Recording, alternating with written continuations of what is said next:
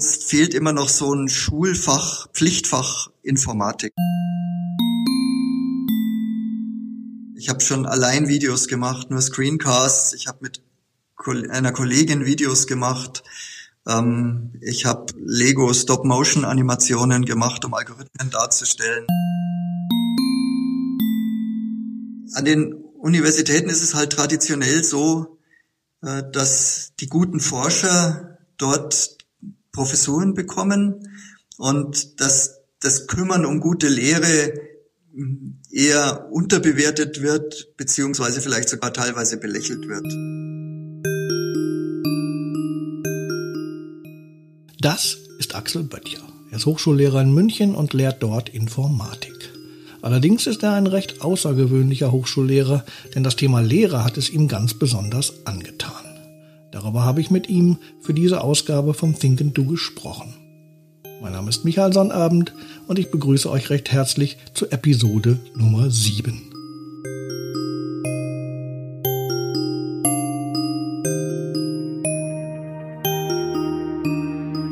Die hohen Abbruchquoten in den Bachelorstudiengängen Informatik und Scientific Computing wollte sich Axel Böttcher nicht länger tatenlos ansehen. Deshalb hat er eine ganze Reihe von Aktivitäten gestartet, um gerade ganz junge Studierende zu unterstützen und so besser an die Anforderungen des Studiums heranzuführen. Der Stifterverband und die Konferenz der Fachbereichstage haben ihn dafür im Mai 2019 mit dem Ars Legendi Preis Ingenieurwissenschaften und Informatik ausgezeichnet. Der Preis wurde in diesem Jahr erstmalig vergeben und ist mit 15.000 Euro dotiert. So, und was Axel Böttcher da eigentlich genau macht, darüber habe ich mit ihm gesprochen. Viel Spaß. Herr Professor Böttcher, Sie sind Professor für Informatik der Fakultät Informatik und Mathematik an der Hochschule für angewandte Wissenschaften in München. Bin ich froh, dass ich das jetzt schon mal unfallfrei über die Lippen gebracht habe. Ähm, die beiden großen Münchner Unis, also TU und LMU, die sind ja relativ bekannt die Hochschule München jetzt bei allem Respekt, ähm, würde ich mal sagen, ein bisschen weniger. Was ist das für eine Hochschule? Wodurch zeichnet die sich aus? Naja, wir sind nicht ganz unbekannt. Also wir sind äh, in Rankings gar nicht so schlecht. Und wir sind auch, was äh, Ausgründungen angeht, relativ gut mit dabei ich glaube, wir waren mal am Platz eins und sind dann mittlerweile am Platz zwei hinter der TU. Also wir sind nicht ganz so unsichtbar. Wenn Sie äh, auf sozusagen auf das Hochschulspezifische raus wollen, dann gibt es ein paar Unterschiede. Also einmal ist so die Frage der Hochschulzugangsberechtigung, die man braucht, um an einer Universität oder an einer Hochschule für angewandte Wissenschaften zu studieren. Wir sind so traditionell die ähm, Hochschule für die Personen, die diese fachgebundene Hochschulreife haben und Fachabitur.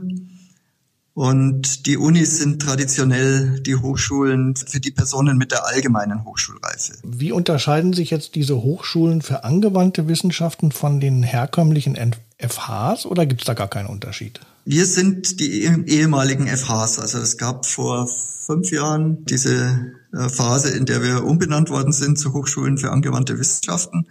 Aber wir sind der Hochschultyp, der sich früher Fachhochschule nannte. Ähm, vielleicht nochmal zurück zur Hochschule München. Äh, was für ein Fächerspektrum haben Sie da an der, an der Hochschule?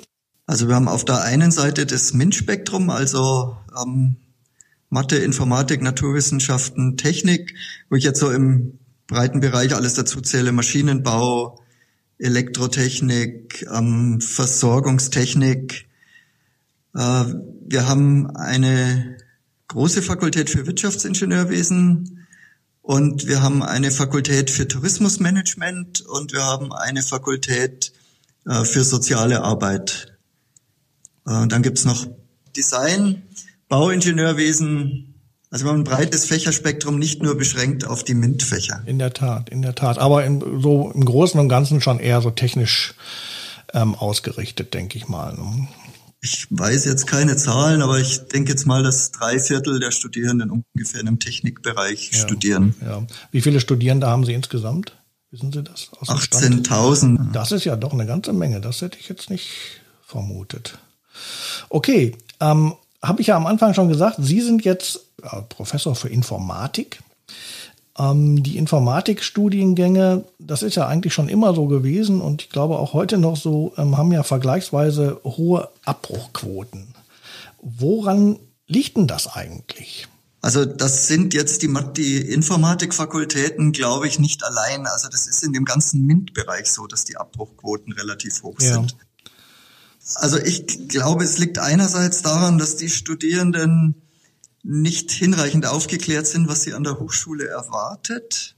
Zweiter Grund, den ich da sehe, ist, dass vielen Studierenden das Durchhaltevermögen fehlt und äh, bis sie das gemerkt haben, dass sie das brauchen, ist es möglicherweise schon zu spät. Mhm. Und was ich jetzt für die Informatik, wenn ich die mal speziell betrachte, noch feststellen muss, ist, äh, uns fehlt immer noch so ein Schulfach, Pflichtfach Informatik. Das gibt's zwar teilweise schon, aber das haben wir in der breiten Schullandschaft noch nicht verankert als Pflichtfach. Ja, ja, verstehe. Also ich vermute mal, dass ein Hauptproblem, das hört man ja auch immer wieder, ähm, die Mathematik ist. Ne? Deshalb ist es ja wahrscheinlich auch in allen MINT-Fächern ein bisschen schwierig für die Leute. Auf der anderen Seite ist das ja eigentlich auch bekannt. Ne? Ähm, seit vielen, vielen Jahren sagen ja auch die, die Hochschulen, naja, also wenn die Leute vom, von der Schule kommen, dann, ähm, dann sind die nicht richtig, dann sind die noch nicht richtig vorbereitet, gerade was die Mathe-Skills angeht. Ohne jetzt irgendwie Schulbashing betreiben zu wollen, aber wie, wie könnte man dem Problem denn begegnen? Also müsste man jetzt in der Schule sozusagen das Niveau noch anheben oder müssen wir dann das machen, was, worauf wir dann sicherlich gleich bei Ihnen noch zu sprechen kommen, dass die Unis dann erstmal ein bisschen, ja, die Leute dahin bringen müssen, wo sie eigentlich hingehören? Ja, also Schulbashing möchte ich jetzt an der Stelle auch nicht betreiben. Ich glaube, die Schulen machen schon einen guten Job. Man sieht an, an dieser an diesem äh, Hype, der sich gerade um das bayerische Mathe-Abitur da gebildet hat, ja, ja. Äh, glaube ich durchaus, die Schulen gehen jetzt schon in Richtung äh, Kompetenzorientierung, was auch die Lehre und die Aufgabenstellungen angeht. Und äh, die Schülerinnen und Schüler sind da noch nicht so richtig drauf eingestellt. Das ist jetzt zumindest so meine Wahrnehmung. Mhm. Also die erwarten nach wie vor Aufgabentypen, die ihnen bekannt vorkommen. Und äh, das kommt jetzt möglicherweise so langsam in Bewegung. Ich glaube, jetzt bei dieser Abi-Geschichte war ja das Problem, dass die, oder zumindest habe ich so nachgelesen, ähm, dass die Aufgaben nicht unbedingt schwieriger waren. Sie waren halt nur anders als das, was man so erwartet hat. Ist das richtig? Genau, so sehe ich das auch. Die waren nicht schwieriger, aber anders als erwartet. Und ähm, das ist so meine Wahrnehmung auch. Die Schülerinnen und Schüler, die zu uns kommen, die bringen aus der Schulmathematik so eine Vorstellung mit, dass es für jede Aufgabe so ein Rezept gibt, mit der man die lösen kann. Eine Formel, die man findet und dann setzt man das ein und dann kann man irgendwas ausrechnen, dann hat man das Ergebnis. Und so ist die Welt halt in der Praxis nicht unbedingt, äh, zumindest in bestimmt 90 Prozent aller Fälle. Und äh, ich kann das also auch bei uns feststellen in der Lehre im ersten Semester. Ich unterrichte da Softwareentwicklung. Viele Studierende kommen da mit der Vorstellung, es muss so eine eindeutige Lösung geben und der Prof, der kennt die und ich muss jetzt irgendwie lernen, wie ich da drauf komme. Also ich habe eine Aufgabe gestellt, da brauche ich jetzt irgendwie das Rezept und dann kann ich die damit lösen. Mhm. Und das ist aber so nicht. Und äh, möglicherweise ist es, kommen uns die Schulen jetzt da sozusagen entgegen, dass sie auch schon äh, da mehr, sag mal, Kompetenzorientierung mit reinbringen in ihren Unterricht und in die Abituraufgaben. Ja, da wollte ich jetzt gerade nochmal nachfragen, was denn dieses, diese Kompetenzorientierung eigentlich genau meint. Also Sie sagen, es gibt keine Rezepte. Ähm, worauf kommt es dann an? Auf Kreativität, ähm, auf, ähm, auf den Mut, auch mal selber Wege zu finden oder, oder was braucht es da, um, um da voranzukommen? Ja, es braucht auf der einen Seite Kreativität. Das ist aber schon sozusagen das oberste Ende, was man äh, erwarten kann in der Entwicklung der Studierenden zu fertigen, ähm, berufsreifen Informatikerinnen und Informatikern. Ich glaube, es braucht äh, Basiskompetenzen, wie auf der einen Seite, ich habe das glaube ich schon genannt, das Durchhaltevermögen, dass man sich mit einer Aufgabe auch mal länger auseinandersetzt. Also sozusagen die Erkenntnis, wenn es kein Rezept gibt, dann muss ich mich mit einer Aufgabe länger auseinandersetzen. Ich muss auch drüber nachdenken, ob das, was ich jetzt gerade tue, zielführend sein kann. Und ich brauche dann auch Strategien, wie ich Probleme lösen kann und wie ich das angehen kann. Das ist jetzt wieder eine Aufgabe, die uns als Hochschule zufällt. Wir müssen den Studierenden auch vermitteln, wie sie solche Strategien äh, selber entdecken oder entwickeln können und wie sie die anwenden, um Probleme zu lösen. Hat das vielleicht auch was mit Lebenserfahrung oder mit fehlender Lebenserfahrung zu tun?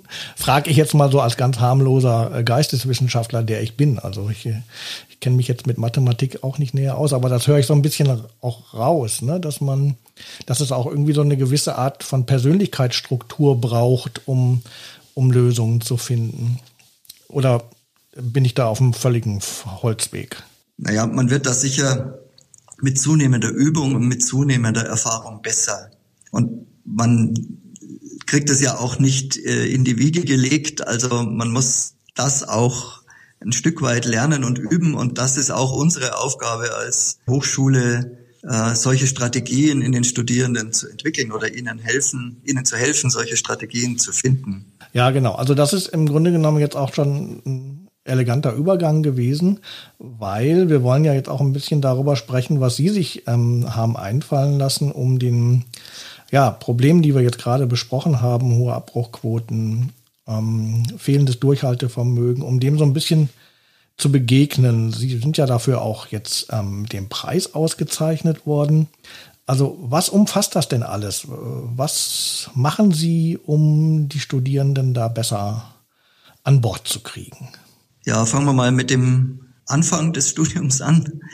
Wir haben in den letzten Jahren äh, die Studieneingangsphase neu gestaltet. Das heißt, wir haben Einführungstage, wo wir die Studierenden erstmal abholen, also äh, erstmal begrüßen und dann bekommen die einen Tag Einführung in die Infrastruktur der Fakultät durch unsere Fachschaft. Und am zweiten Tag und möglicherweise darüber noch hinaus, dritter, vierter Tag, machen wir mit denen einen Einführungstag, erstens um Kompetenzen zu messen und zweitens um die Studierenden sozial zu vernetzen. Das heißt also, wir machen sowohl Tests als auch ich sag mal, praktische Übungen, Spiele, wo sie in Gruppen gemeinsam Probleme lösen müssen.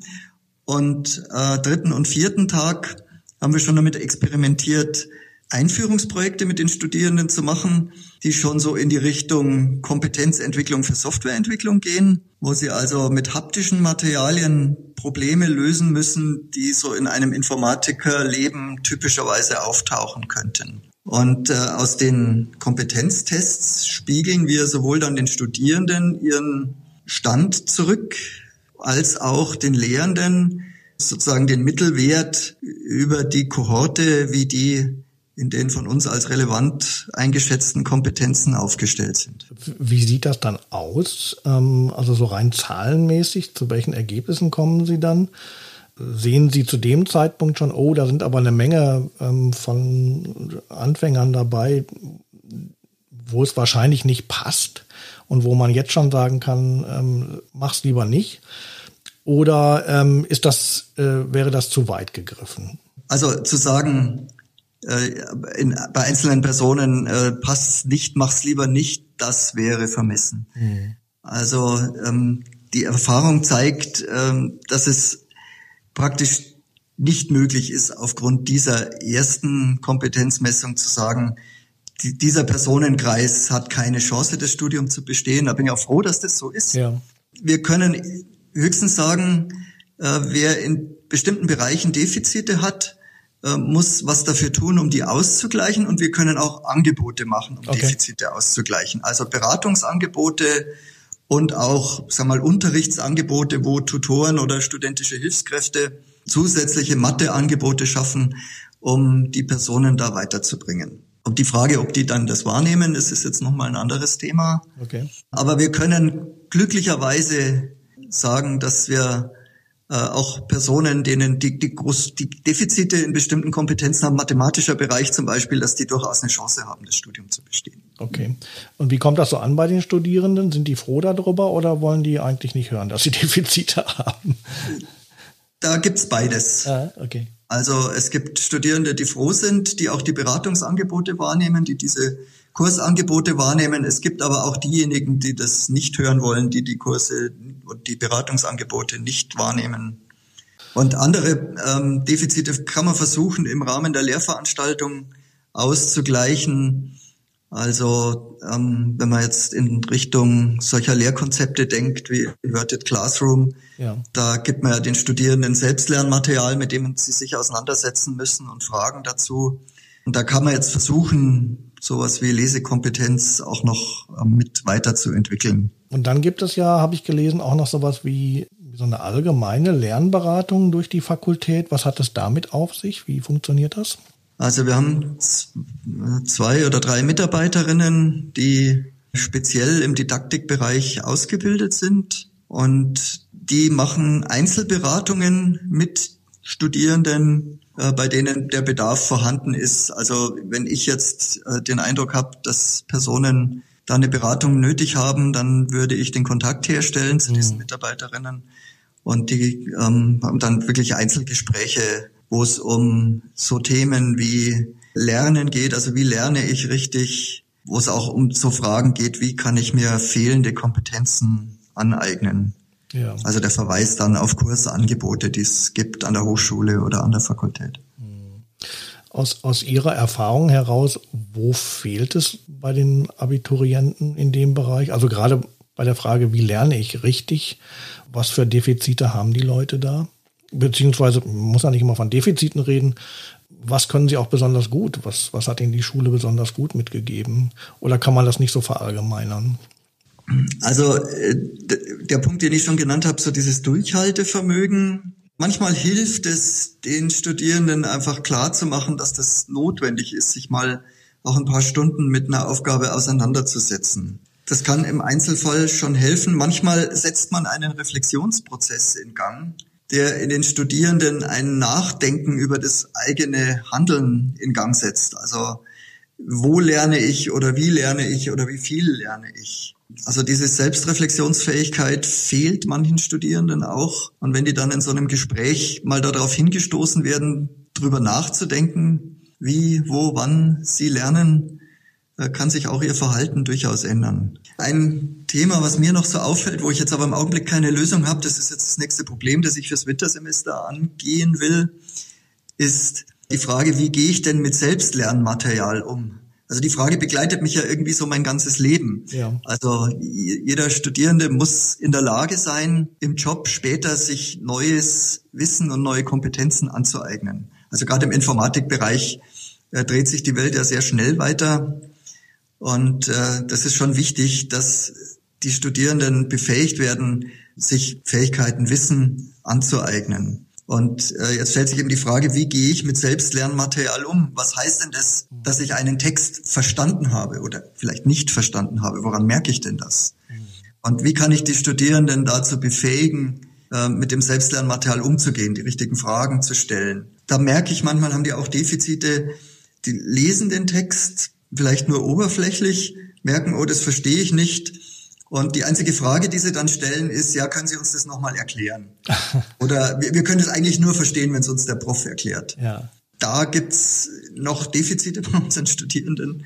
Aber das ist, wie gesagt, im Augenblick so ein offenes Thema. Das muss ich jetzt fürs Wintersemester angehen. Was für eine Art von Selbstlernmaterial ist das denn? Sind das in erster Linie Texte oder ist das auch mal ein Video oder keine Ahnung, ein Audiomitschnitt von irgendeiner Vorlesung oder von was für einem Material sprechen wir denn da? Ja, im Prinzip vieles von dem, was Sie gerade genannt haben. Also das sind Texte.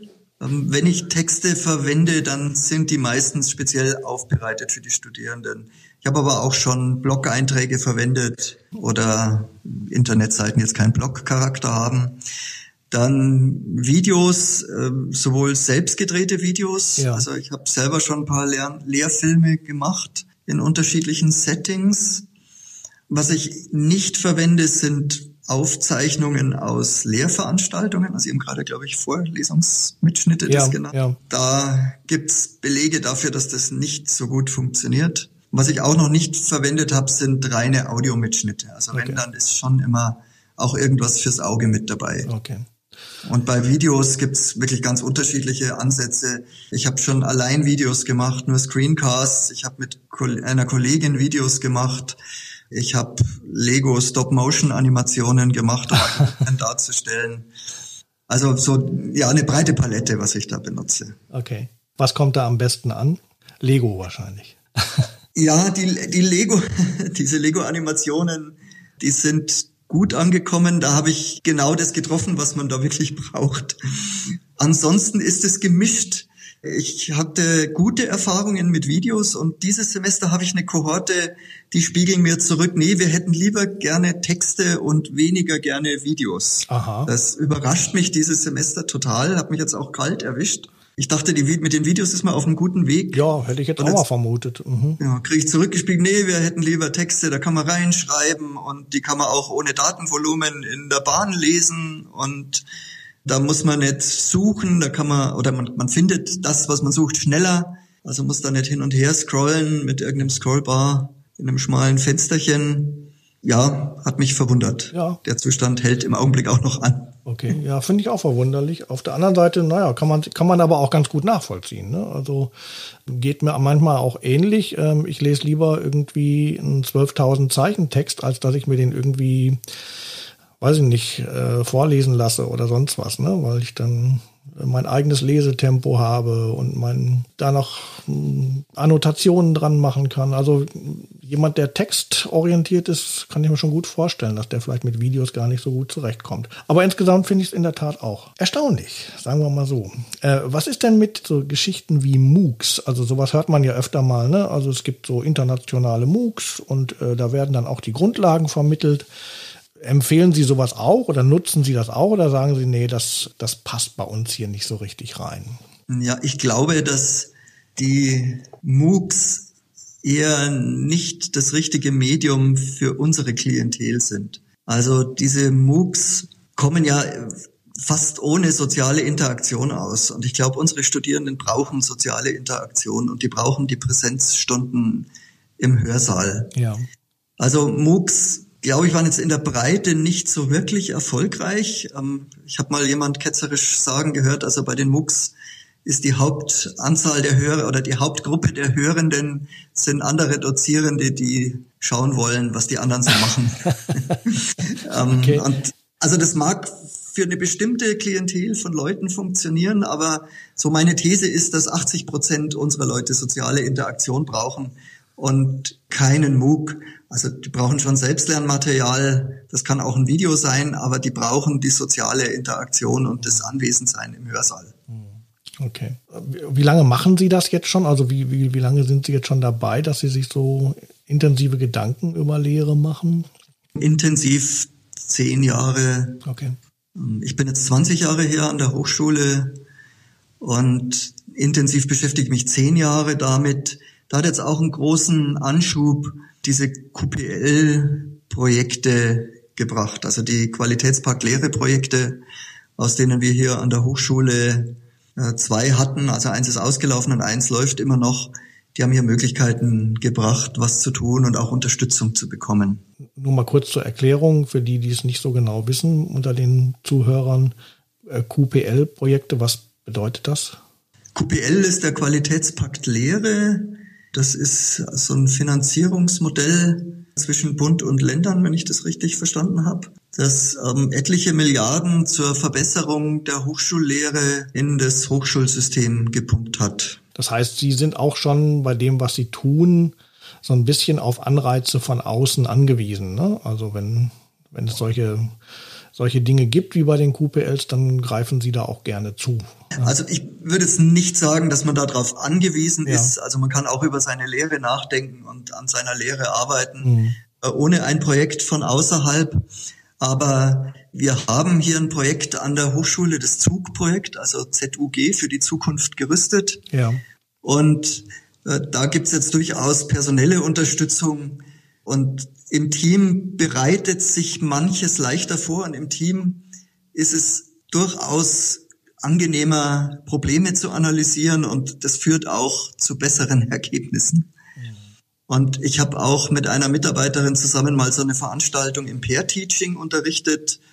Und da merkt man schon, dass die Lehrqualität nach oben geht. Sie sprechen viel von Team. Das heißt, Sie sind jetzt auch nicht irgendein Einzelkämpfer, ähm, der jetzt im schönen München durch die Hochschule läuft und versucht, die Lehre zu verbessern, sondern das habe ich so ein bisschen rausgehört, das ist schon etwas, was Ihre Fakultät insgesamt beschäftigt. Ja, zumindest einen Teil der Fakultät. Also ich mache relativ viel gemeinsam mit unserer Dekanin, der Frau Turner. Und im Rahmen von diesem Zugprojekt haben wir auch eine Doktorandin an der Fakultät, die über Lehre im weitesten Sinne forscht. Also die hat sich sehr stark mit Fragen beschäftigt, was bedeutet Abstraktion und wie ist es wichtig für das Lernen von Softwareentwicklungsskills und wie können wir das in den Studierenden weiterentwickeln. Und äh, ja, in diesem Umfeld ist relativ viel entstanden und wir hatten auch ein paar gute Ideen, die ich alleine wahrscheinlich nicht in der Form gehabt hätte. Also ich denke schon, wenn man in einem Team arbeitet, da gibt es Synergien. Also das Ganze ist dann mehr als die Summe seiner Teile. Okay. Sie haben gesagt, Sie sind jetzt ungefähr zehn Jahre intensiv dabei. Konnten Sie denn feststellen, dass die, diese, diese Konzepte, die Sie entwickeln, dass die auch was bringen? Also konnten Sie irgendwas ablesen? Notendurchschnitte wurden besser oder Abbruchquote geringer oder welche Erfolge zeitigt das, was Sie tun? Was sich zeigen lässt, ist, dass durch sowas wie Inverted Classroom die Studierzufriedenheit zunimmt. Was durch dieses ähm, Pair-Teaching-Experiment gezeigt werden konnte, von dem ich vorhin schon berichtet habe, ist, dass wir ungefähr zehn Prozent mehr Studierende durch dieses eine Fach Softwareentwicklung durchgebracht haben, bezogen auf ein akademisches Jahr, also ähm, bezogen auf die, die, den Prüfungserstversuch und bezogen auf den Prüfungszweitversuch. Was aber jetzt noch aussteht, ist sozusagen nachzuweisen, dass diejenigen zehn Prozent, die wir jetzt da mehr durch dieses eine Fach durchgebracht haben, dass die dann auch das Studium erfolgreich absolvieren. Soweit sind die jetzt noch nicht. Und da fehlen uns im Augenblick auch noch die Instrumente, das tiefer zu untersuchen, weil wir da die Studienverlaufsdaten anschauen müssten. Und äh, da gibt's Datenschutzprobleme, die sind zwar lösbar, aber da muss man besondere Vorkehrungen treffen, um das zu untersuchen. Und das sind wir jetzt gerade im Augenblick dran. Also ja, die, die, es wäre jetzt schön, wenn man berichten könnte, wir bringen doppelt so viele durchs Studium oder die Notenschnitte sind von 3,5 auf 2,4 besser geworden. Ja. Diese großen Erfolgsmeldungen können wir leider im Augenblick nicht bieten. Okay. Gut. Ich meine, klar, wenn man es jetzt in Zahlen nicht, nicht unbedingt nachweisen kann oder wenn es schwierig ist, ähm, die Zahlen überhaupt erstmal zu interpretieren. Ähm, Sie werden ja aber auch Rückmeldungen von Ihren Studierenden bekommen. Ne? Und das Ganze hat ja auch, finde ich zumindest, ähm, auch ein bisschen was mit ja, persönlicher Zufriedenheit zu tun. Ne? Und wenn ich halt viele Hilfen kriege im Studium von Anfang an, dann kann das meine persönliche Zufriedenheit mit, mit, mit meinem Studium ja eigentlich nur verbessern. Ähm, auch wenn es vielleicht nicht unbedingt die Noten verbessert, aber ähm, allein das Gefühl zu haben, dass man, dass man viel besser durchkommt, ja, und dass man vielleicht sogar ein bisschen Spaß hat, ähm, das ist ja, das ist ja eigentlich auch nicht zu gering einzuschätzen, ist zumindest meine Meinung. Ja, die Studierzufriedenheit spielt sicher eine große Rolle und äh, da konnten wir eine Verbesserung nachweisen, mhm. in der Tat. Also ein anderer Punkt, der mir noch aufgefallen ist, ich hatte den Eindruck, dass manche Studierende mittlerweile schneller merken, dass sie im falschen Studiengang sind. Das ist jetzt ein Argument, das auch insofern nicht von der Hand zu weisen ist, als es da ja letztlich auch um vergeudete Lebenszeit geht. Also äh, studiert jemand drei Jahre Informatik und merkt dann, hoppla, das ist nichts für mich, oder studiert er ein Semester Informatik und merkt, es ist nichts für mich. Also wenn wir es schaffen, dass diejenigen, die im falschen Studiengang sind, dass die das früher merken, dann ist ja volkswirtschaftlich gesehen durchaus auch ein Gewinn erzielt. Und natürlich auch individuell, ne? Wenn ich erstmal. Auch individuell, ja, klar. Die, die vergeudete Lebenszeit der einzelnen Person, die ist natürlich auch äh, geringer da, ja klar. Genau. Ja, und es ist ja, man muss auch mal sagen, ist ja auch nichts Verwerfliches dabei, mal was auszuprobieren als junger Mensch und dann zu merken, oh, das habe ich mir irgendwie anders vorgestellt oder das ist nichts für mich.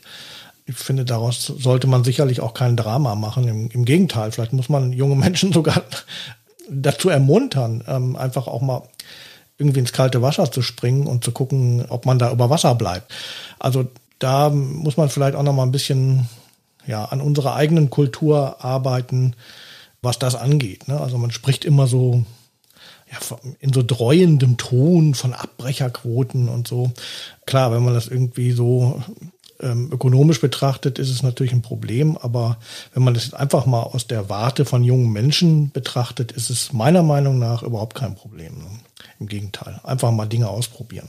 Das sehe ich auch so. Man hinzu kommt, wir werden immer älter als also die Lebenserwartung steigt und dann hat man natürlich durchaus auch mal die Möglichkeit, am Anfang des Lebens oder am Anfang des Berufslebens mal was auszuprobieren. Ganz genau. Äh, wichtig ist aus meiner Sicht, dass man den jungen Leuten ermöglicht, aus diesem Ereignis dann auch die richtigen Lehren zu ziehen. Genau. Also die Selbstreflexionsfähigkeit mitzugeben, dass sie selber beurteilen können, was bedeutet denn das jetzt für mich? Warum war das jetzt nicht der richtige Studiengang? Und welches könnte dann der richtige Weg für mich sein? Also sei es jetzt Studium oder Ausbildung. Sehe ich auch so. Ja, zum Schluss vielleicht nochmal, würde ich ganz gerne nochmal auf eine, ja, auf so eine Metaebene kommen. Ähm, der Stifterverband, ähm, das werden Sie auch wissen, setzt sich ja jetzt seit vielen Jahren und auch mit, mit ganz vielen verschiedenen Programmen dafür ein, dass so die Lehre an den Hochschulen einen höheren Stellenwert bekommt, weil es ja immer noch so ist, dass das Renommee eines Wissenschaftlers ähm, sehr oft so durch die Leistungen in der Forschung bestimmt wird. Und nicht nur der Stifterverband, es gibt ja viele andere, die, äh, die dasselbe Horn tuten. Wie schätzen Sie das ein? Hat sich Ihrer Meinung nach in den letzten Jahren, was das angeht, was zum Besseren verändert? Oder wo sehen Sie aktuell die Bedeutung von Hochschullehren? Also es hat sich zum Besseren verändert und es geht in kleinen, langsamen Schritten vorwärts. Also das sind jetzt zum einen äh, Aktivitäten des Stifterverbands, zum anderen äh, solche Programme wie jetzt der Qualitätspakt Lehre, da gibt's Veränderungen zu bemerken, die gehen relativ langsam vor sich. An den Universitäten ist es halt traditionell so, dass die guten Forscher dort Professuren bekommen und dass das Kümmern um gute Lehre eher unterbewertet wird, beziehungsweise vielleicht sogar teilweise belächelt wird. Also da muss man sich manchmal im Kollegenkreis auch dafür rechtfertigen, dass man jetzt an der Lehre arbeitet und nicht die technische Forschung voranbringt. Ja. Also man kann ja auch die Lehrbeforschung voranbringen, was ich jetzt so für meinen Fall für mich reklamieren würde. Ja. Aber eben keine technische Forschung. Also ich forsche jetzt nicht im Software Engineering versuche da irgendwelche Methoden weiterzubringen, sondern forsche beforsche bewusst die eigene Lehre. Wie betrachten Sie solche Preise wie der, um den es jetzt hier geht? Also wir vergeben ja noch ein paar andere Preise, ähm, auch in anderen äh, Fachbereichen. Es gibt einen ganz übergeordneten Ars Legendi-Preis. Hilft sowas nicht nur individuell den Preisträgern, sondern insgesamt, was die Wahrnehmung von Lehre angeht? Ja, das hilft auf jeden Fall. Also die Wahrnehmung äh, steigt dadurch, das merke ich jetzt gerade selber an meiner eigenen Person. Ja. Also äh, die Sichtbarkeit wird erhöht und auch sozusagen die Bedeutung, die dem beigemessen wird, was man da tut, äh, erfährt eine Wertschätzung, die wichtig ist und die jetzt auch über die eigene Person hinausweist und in die Hochschule hineinstrahlt und hinein sich auswirkt. Ja, das freut uns natürlich als Stifterverband. ähm, deshalb machen wir es natürlich auch. Und ich denke mal, wir machen das jetzt schon einige Jährchen und ich glaube auch, dass wir das auch in Zukunft noch so tun werden. Ja, Herr Professor Böttcher, vielen Dank für die Ausführungen zu dem, was Sie da in München machen. Ich fand, das war sehr interessant. Ich wünsche Ihnen natürlich auch für die Zukunft, dass Sie da weiter Erfolge haben werden. Sie bekommen, glaube ich, den Preis jetzt am 14. Juni, ne, wenn ich richtig ja. informiert bin. Ne? In Lübeck ist die große Preisverleihung. Jo, hm. habe gerade nochmal nachgeguckt ja, auch dafür wünsche ich Ihnen noch einen eine schöne Preisverleihung, einen tollen Tag und ja, bedanke mich ganz herzlich für dieses Gespräch. Ja, ich bedanke mich auch und ja, ich freue mich auf Lübeck am 14. Juni auf die Preisverleihung. Ja, vielen Dank für das Gespräch hier.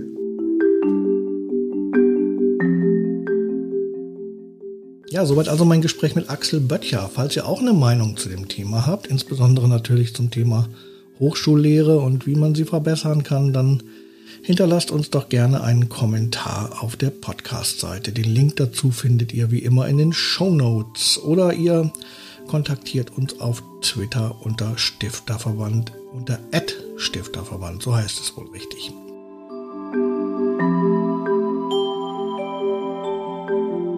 Wenn ihr uns unterstützen wollt, dann schreibt uns doch bitte eine Rezension, zum Beispiel auf der Plattform Apple Podcasts oder spendiert uns dort ein paar Sternchen. Das hilft auf jeden Fall immer und wir freuen uns über eure Unterstützung. Vielen Dank. Ja, das war es auch schon wieder für heute. Ich bin Michael Sonnabend. Danke für eure Aufmerksamkeit und freue mich, wenn ihr auch bei den kommenden Ausgaben wieder dabei seid. Ciao, ciao. Bis dahin.